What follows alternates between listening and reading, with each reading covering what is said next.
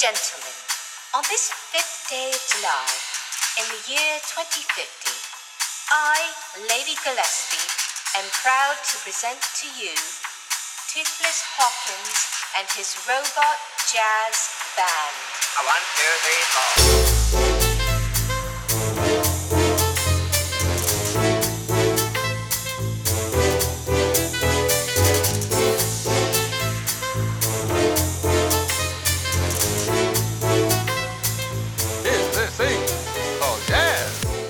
Hola, ¿qué tal? ¿Cómo estás? Bienvenida, bienvenido a un nuevo episodio de Abro Paréntesis. Yo soy Guillermo Guzmán y hoy vamos a hacer algo un poco diferente.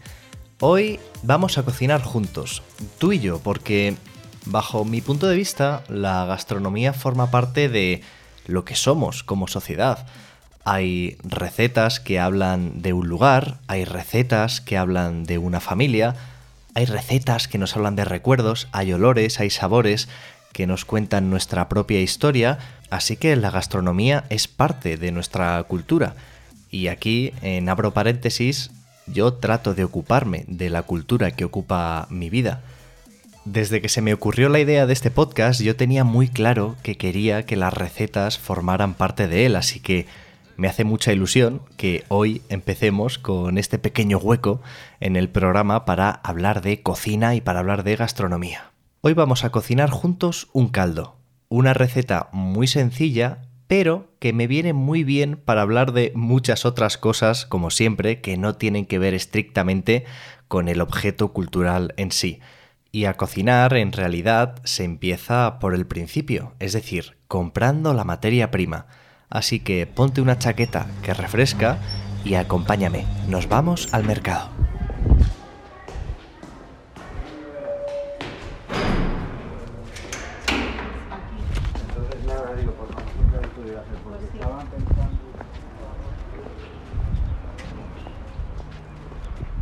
Evidentemente ir a comprar es importante en la gastronomía porque si no, no tenemos nada que cocinar, pero voy un poco más allá de lo evidente y destaco mucho este paseo para ir a comprar porque para mí la cocina supone mucho de ejercicio de conciencia de lo que está pasando en el plato de comida.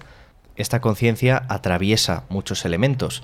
No solo se trata de ser muy consciente de cómo cocinamos algo para saber qué nos está alimentando, sino que yendo un poquito más atrás, comprando de forma consciente, también somos capaces de ver el impacto que tiene en el mundo un hábito diario como es el de comer. Uno puede elegir muchos lugares donde hacer la compra, uno puede elegir muchos tipos de producto que comprar para alimentarse, y cada compra es una pequeña decisión que por sí sola no cambia el mundo, pero sí que nos hace conscientes de cómo nos relacionamos con él. Y es verdad que aunque las acciones individuales que todos tomamos tienen muy difícil cambiar las cosas en el conjunto, la suma de pequeñas acciones sí que pueden llegar a tener un impacto. Yo tengo la inmensa suerte de vivir muy cerca de un mercado de los de toda la vida, un mercado tradicional donde tienes un puesto para el pollo, un puesto para la carne, otro para el pescado, otro para las frutas y las verduras. Entonces tengo muy fácil poder elegir alimento de proximidad, alimento fresco y además ayudar al comercio local. Entiendo que no todos estamos en la misma situación, pero seguramente en tu barrio haya maneras de comprar comida fresca, de comprarla de un alimento de proximidad con una huella ecológica lo menor posible, y es posible que si te paseas las calles que circundan tu casa encuentres estos pequeños establecimientos y te animo a que les des una oportunidad porque además seguramente el trato sea mucho más personal que en una gran superficie. Pero bueno, vamos con la lista de la compra. ¿Qué vamos a comprar para hacer el caldo de hoy? Bueno, vamos a comprar un pollo entero que vamos a pedirle amablemente al señor pollero o a la señora pollera que nos lo dé con los huesos a un lado y toda la carne del pollo hecha filetes vamos a comprar un par de patatas, un par de zanahorias, un puerro, una cebolla y un hueso de jamón. Luego te contaré para qué vamos a utilizar todo esto. Te diré además que para mí estos paseos al mercado en este último año, que ha habido mucho tiempo de estar en casa, también han sido un poco paseos de descompresión. Suelo ir con un podcast puesto o con música o a veces simplemente escuchando conversaciones aquí y allá. Y la verdad es que se ha convertido un poco en, en, una segunda casa aquí en el barrio donde vivo y hay que estar siempre agradecido a esos lugares cuyos olores, cuya vista, cuyos sonidos nos recuerdan que estamos en un lugar seguro. Y para mí este mercado que tengo al lado de casa pues es un poco eso también. Pero bueno, no vamos a entretenernos mucho más porque esta receta lleva un poco de tiempo hacerla, nos vamos a casa, encendemos la vitrocerámica y a funcionar. Cogemos una olla y echamos 3 litros de agua en ella. Ten cuidado porque la olla tiene que tener más o menos el doble de capacidad que esos 3 litros, porque a ese agua vamos a echar un montón de cosas y evidentemente el nivel del agua va a subir. Como no queremos sustos, coge la olla más generosa, más grande que tengas por casa. En ese agua echa el hueso de jamón y lo pones a calentar al máximo.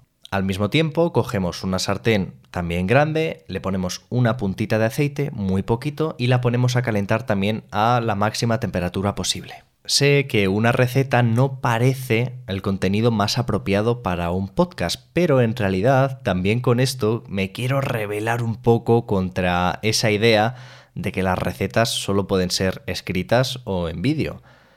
Porque en realidad, si lo piensas, en una cocina hay multitud de sonidos que cuentan un montón de historias. Y una de las cosas que quería dejar claras en este episodio, en esta primera receta que hacemos en abro paréntesis, es que algo imprescindible para que tu receta huela bien y después sepa aún mejor es que suene de lujo.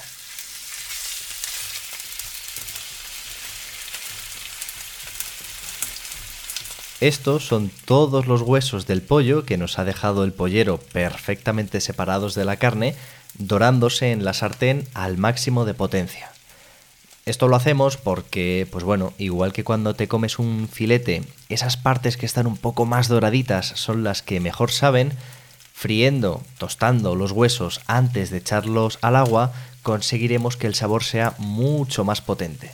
Yo lo que te recomiendo aquí es que estés dorando los huesos con cuidado para que no se te quemen en el tiempo que tarde el agua en empezar a hervir. Esto, que más o menos van a ser pues 10, 12, 15 minutos, es tiempo más que de sobra para dorar los huesos por todos lados. Por cierto, con las alitas incluidas, porque las alitas tienen una grasa un poco más densa que nos va a ayudar a que el caldo tenga un cuerpo perfecto. Como te digo, esto es tiempo más que de sobra para que todo se quede dorado. Una vez el agua empieza a hervir, echa los huesos ahí, baja el fuego de la olla más o menos al 5, a un fuego medio, lo dejas tapado y lo dejas en ebullición, en esta ebullición tranquila que no es muy violenta, durante 45 minutos. Mientras tanto, yo lo que suelo hacer es que toda esa carne del pollo que el pollero me ha dejado por separado, la envaso y la meto al congelador, porque es un montón de carne y esa es una de las gracias, bajo mi punto de vista, de esta receta. Es una receta muy barata que genera un montón de cantidad de comida, porque vamos a tener por un lado casi 3 litros de caldo y por otro toda la carne de un pollo. En este caso yo creo que era un pollo de 2 kilos y medio, una cosa así, y me costó unos 6 euros. Así que te puedes hacer una idea de que con 6 euros en realidad tenemos a lo mejor 5, 6 o 7 raciones bien generosas de comida. Así que estamos ante una receta que está muy rica porque veréis que el resultado es espectacular, pero es que además nos ayuda al bolsillo que bueno, pues creo que a nadie le viene mal.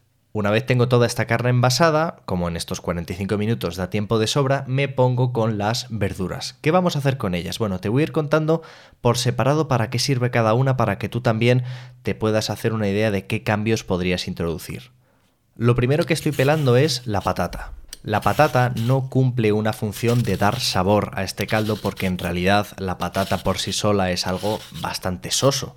La patata para lo que nos sirve es para darle almidón a la mezcla del caldo. Igual que antes te decía que era importante que dejaras las alitas en el cuerpo del pollo para el caldo porque nos iban a dar textura, el almidón sirve exactamente para lo mismo. Cuando tú te tomas una sopa, no está tan líquida como un vaso de agua tiene un punto de espesor que es lo que lo convierte precisamente en una sopa y en algo un poco más denso para tomar.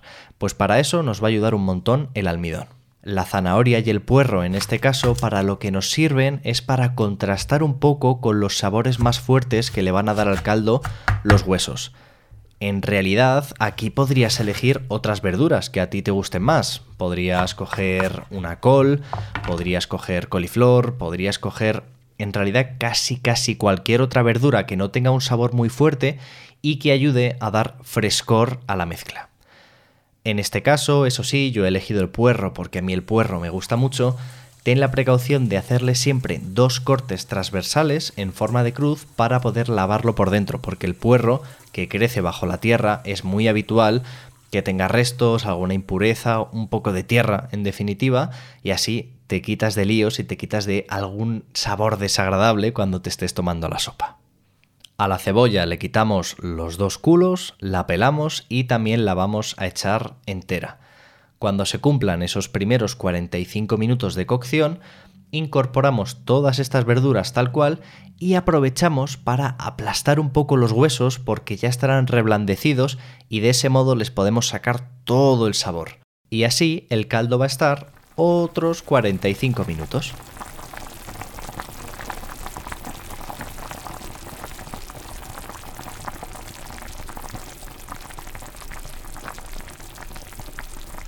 Este sonido es la leche. Este sonido es el indicativo perfecto de que están pasando cosas alucinantes dentro de esa olla.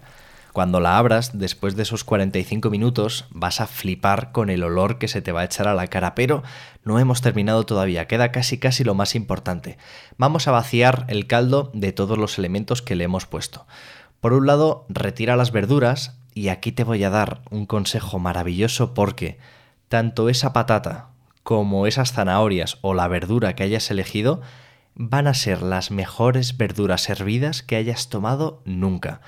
En este caso yo con la patata y con la zanahoria les echo una puntita de sal y me las como tal cual porque son increíbles. Si por ejemplo aprovechas y haces el caldo a última hora de la tarde, ya te digo yo que mi cena sale de los restos de los elementos de la cocción del caldo. Por lo tanto, retiramos las verduras a un lado, que son utilizables y nos las podemos comer, quitamos los huesos también, porque los huesos sí que van a ir directamente a la basura, ya nos han dado todo el servicio que nos podían dar, y el caldo, que aún va a tener algunas impurezas, algunos elementos que se hayan desprendido cuando hemos roto los huesos del pollo, lo vamos a colar y yo utilizo pues otra cacerola al otro lado para que a través de un colador eliminemos todas esas impurezas. Y yo lo que hago es que una vez colado el caldo, lo devuelvo a la olla original. ¿Por qué hago esto? Porque en las paredes de esa olla y en el fondo de esa olla se ha quedado todavía muchísima sustancia del caldo y muchísimo sabor. El último paso de esta receta es llevar otra vez ese caldo ya colado y ya limpio a ebullición para concentrar un poco el sabor. Cuando nosotros hervimos un caldo a fuego fuerte, generamos agua que se evapora y los sabores se concentran. Claro, si tú aquí dejaras el caldo hirviendo durante dos horas, pues te quedarías sin caldo, básicamente. Pero si lo dejamos 5, 10, 15 minutos como mucho, conseguiremos concentrar el sabor, aunque disminuyamos un poquito el volumen de caldo que tendremos. Lo que yo te aconsejo aquí, pues que lo pruebes y que cuando te guste o estés satisfecho o satisfecha, apagas el fuego y listo. Te habrás fijado en que no te he dicho en ningún momento que le echemos sal al caldo. Y es que en principio no debería hacer falta echarle sal, porque con el hueso de jamón tendremos salado suficiente para todo el caldo. Pero es posible que te haya quedado un poco soso, no te preocupes porque en este momento último de hervir el caldo para concentrar el sabor, lo puedes probar y si te parece que le falta un poco de sal, pues se la echas y ningún problema. Con el hervido la sal se va a integrar perfectamente y te va a quedar un caldo perfecto. Una vez termina este hervido, lo dejamos reposar en la misma cacerola a que se temple, déjalo ahí un par de horas o tres que se quite el calor lentamente y luego lo pasamos a un tupper, un tupper lo más grande posible, evidentemente, y lo metemos al frigorífico toda la noche. Cuando lo recuperes al día siguiente, vas a ver que encima del caldo se ha quedado una capa sólida un poco más oscura. Esto es la grasa del caldo y yo lo que te aconsejo es quitarla por completo, porque eso te va a permitir tener un caldo más ligero, mucho más claro, mucho más agradable a la vista y sobre todo mucho menos agresivo para tus digestiones. Pero bueno, esto también te lo dejo a tu gusto, yo te lo recomiendo que lo quites, pero también te digo, pruébalo y vas a comprobar enseguida cómo notas la diferencia entre un caldo más graso y un caldo más ligero. Y esta es la receta, como ves, lleva bastante tiempo, pero en realidad es súper sencilla de hacer. Este caldo lo puedes usar para un montón de cosas diferentes. Puedes hacer una sopa con él directamente, puedes servirte como base para hacer un arroz, puede ser también el germen de una salsa. Me gusta mucho de esta receta, por un lado, que aprovecha muchísimo el pollo porque vas a poder comer de él un montón de veces y además que sirve como materia prima para otras recetas derivadas. Y para mí, esta es una de las enseñanzas de la cocina y de la gastronomía todo lo que hacemos tiene un impacto, todo lo que hacemos tiene un significado. En una receta, cada uno de los ingredientes, cada uno de los elementos tiene un valor por separado, pero cuando los juntamos de una manera muy determinada, adquieren un significado totalmente diferente al que adquieren si los juntamos de otra manera distinta. Y esto, en realidad esto es la leche, porque nos permite saber que la cocina es un mundo de posibilidades. Las recetas son solo una base de la que partir, porque la cocina es todo lo que tú quieras que sea. Que un día te apetece hacer este caldo, pero en vez de con carne hacerlo con pescado, adelante, prueba a hacerlo, a ver qué pasa. Que quieres cambiar estas verduras por otras, hazlo, por supuesto. Y lo peor que puede pasar es que te equivoques y tengas que encontrar una manera un poco diferente de hacer las cosas, pero por eso la cocina es maravillosa, porque es tu experiencia, son tus historias, son tus recuerdos los que la configuran, y a la hora de meternos esa cucharada, ese tenedor, ese trozo en la boca, ya venimos con una mochila de experiencias lista y preparada para que disfrutar de ese plato sea una experiencia única. Cocinar nos hace conscientes de lo que comemos, de lo que son esos alimentos que están en el plato, de cómo se han mezclado, de cómo esos procesos químicos han actuado para que los sabores exploten en nuestra boca, y desde la propia compra de todos esos ingredientes somos capaces de ver el impacto que tenemos en el mundo a través de un comerciante de barrio, a través de saber que estamos comprando un alimento de proximidad y que por lo tanto no estamos generando una gran huella medioambiental, en fin, la cocina tiene muchas partes y aunque a veces nos centremos mucho en aquello de comer, no hay que olvidarse de que cada plato que llega a cada mesa tiene una historia maravillosa detrás de él.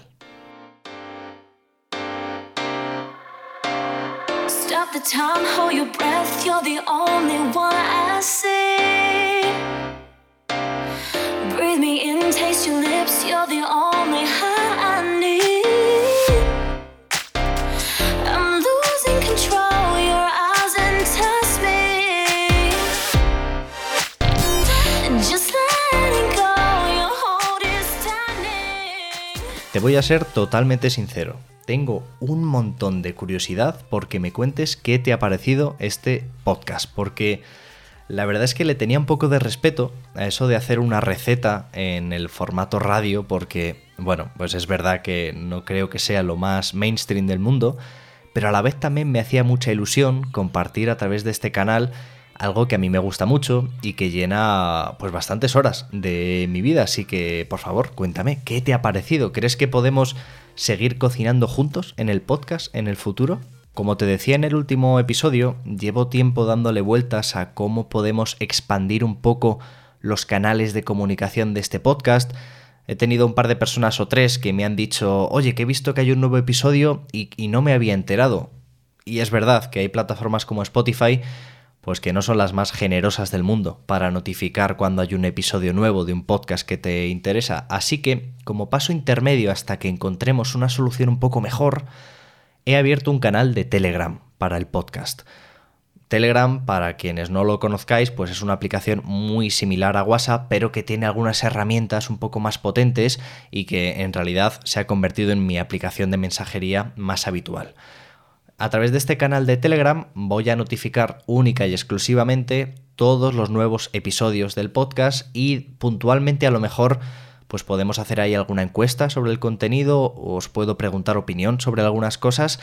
El caso es que va a ser una herramienta que pueda tener cualquiera que esté interesado o interesada en seguir la actualidad del podcast y ahí va a estar un poco reunida toda la información y eso también me va a permitir no convertir mis redes sociales en una especie de muro de spam de abro paréntesis porque para mí esto es algo muy importante pero entiendo que hay gente que tengo ahí que no me sigue por abro paréntesis y a la que puede que no le importe un carajo lo que hacemos aquí. Así que vamos a hacerlo así. El canal de Telegram lo tenéis en la descripción de este episodio, pero bueno, si ponéis en el navegador t.me barra abro paréntesis, os llevará directamente a él. Cuando entréis vais a encontrar que ya tenéis ahí este episodio subido y además la lista de ingredientes completa para que no tengáis que volver a escucharlo para apuntar con libreta y boli, no os preocupéis, lo tenéis ya ahí subido. Y esto es todo. En realidad, quedo a la espera de que me cuentes qué te ha parecido escuchar esta receta en formato podcast y si hay alguna receta en concreto que te gustaría escuchar o en general si te apetece escuchar más recetas en abro paréntesis, pues estaré encantado de que me lo cuentes y vamos dándole vueltas a qué plato de comida podría venir próximamente aquí al podcast. Te recuerdo que puedes seguirme en Twitter como arroba guillermogzmn. Estamos en un montón de plataformas, no sé dónde me escuchas, pero abro paréntesis, está disponible en Google Podcast, en Apple Podcast, en Spotify, en Pocket Cast, en un montón de sitios, ya no sé ni a qué más puertas llamar, pero espero que estés escuchándolo en una plataforma que te sea cómoda, que lo escuches bien y en definitiva que un día más te agradezco un montón que estés al otro lado escuchándome porque tú también estás ayudando a que este proyecto siga creciendo. De momento, cerramos este paréntesis por hoy, pero no te despistes porque dentro de muy poquito abriremos el siguiente. ¡Chao!